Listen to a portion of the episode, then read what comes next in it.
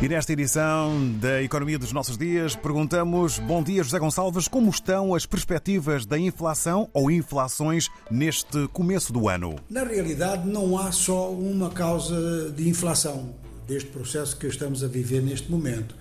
Há, há causas que são globais, eh, o Covid-19 e a guerra da Ucrânia, mas eh, há países também que têm estruturas ou ausência de estruturas económicas que são propícias ao desencadear de processos de inflação.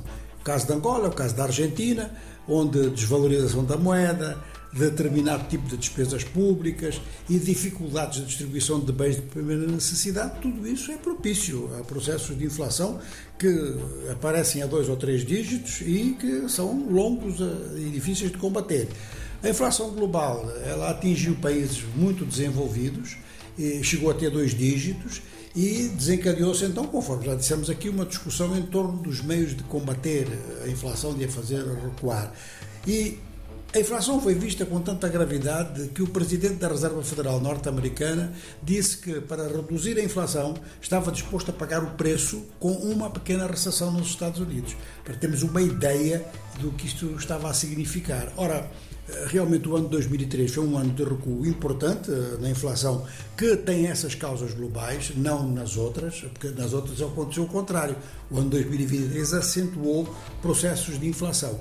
Nós vamos falar nisso num outro dia. Aqui vamos ficar nos aspectos globais e vamos comparar dois países que conhecemos bem, são ambos de língua portuguesa, Portugal e o Brasil, embora a questão da língua não tenha nada a ver, eh, não tenha influência nenhuma neste processo e eh, a economia tem pouco a ver com, com, com, com a língua, sobretudo no mundo de hoje, em que já há línguas de comunicação internacionais muito difundidas. De maneira que, comparando Portugal com, com, com o Brasil, nós verificamos que esta comparação é importante pelas diferenças que há justamente entre os dois e não pela semelhança da língua. As diferenças vão no tamanho, tanto demográfico quanto eh, de superfície.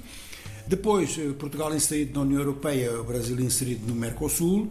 A inserção na União Europeia é muito mais importante do que a do Mercosul. E uh, são dois países que têm vindo a acompanhar os recuos da inflação à escala mundial. Assim, por exemplo, em 2022, em Portugal, a taxa de inflação chegou a 7,8% e no Brasil eh, a 5,76%. Ora, em 2023, a inflação média em Portugal passou para 4,3% e no Brasil para 4,6%. Ficaram mais ou menos próximos uns dos outros, uns do outro. E aqui é que é importante, eh, Portugal, eh, no quadro da União Europeia, no quadro das políticas de taxa de juros do Banco Central Europeu. Portugal está, eh, digamos que, numa área de taxa de juros da ordem dos 4%, enquanto que o Brasil, com o seu Banco Central, está numa faixa eh, dos 10%. Os, os dois, as duas taxas de juros, pelos vistos, não estão a ter muita influência uh, direta, pelo menos, nestes novos resultados, porque têm resultados muito próximos um do outro. É um facto é que o Brasil é quase autossuficiente em energia e é praticamente autossuficiente em bens alimentares. Portugal está numa situação semelhante em relação aos bens alimentares. Aquilo que Portugal não tem, tem a União Europeia, é a mesma coisa, as portas estão abertas, não há, não há, não há alfândega. No caso da energia, realmente a energia na Europa eh, tem um impacto muito grande, porque a Europa apresenta um déficit energético considerável. Mas estas reduções das taxas de inflação, que são realmente importantes, uh, merece ainda mais um pequeno detalhe, que é a taxa de inflação no mês de dezembro, porque isso pode, em princípio, determinar como vai ser o comportamento da inflação neste primeiro trimestre. Eu sublinho bem neste primeiro trimestre apenas. Assim, no mês de dezembro em Portugal a inflação foi de 1,4 e no Brasil de 0,55.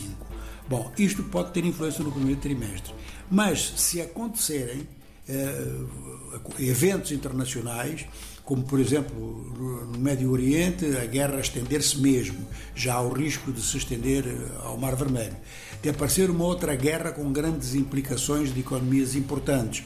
Tudo isto poderá, eh, no conjunto do ano 2024, relançar o processo de inflação. E é esse o medo de muitos bancos centrais e por isso não querem reduzir a taxa de juros nem prometer que o vão fazer.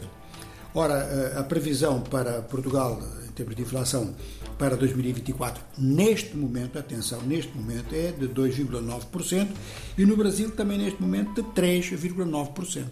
Porque a inflação mexe sempre com o nosso bolso.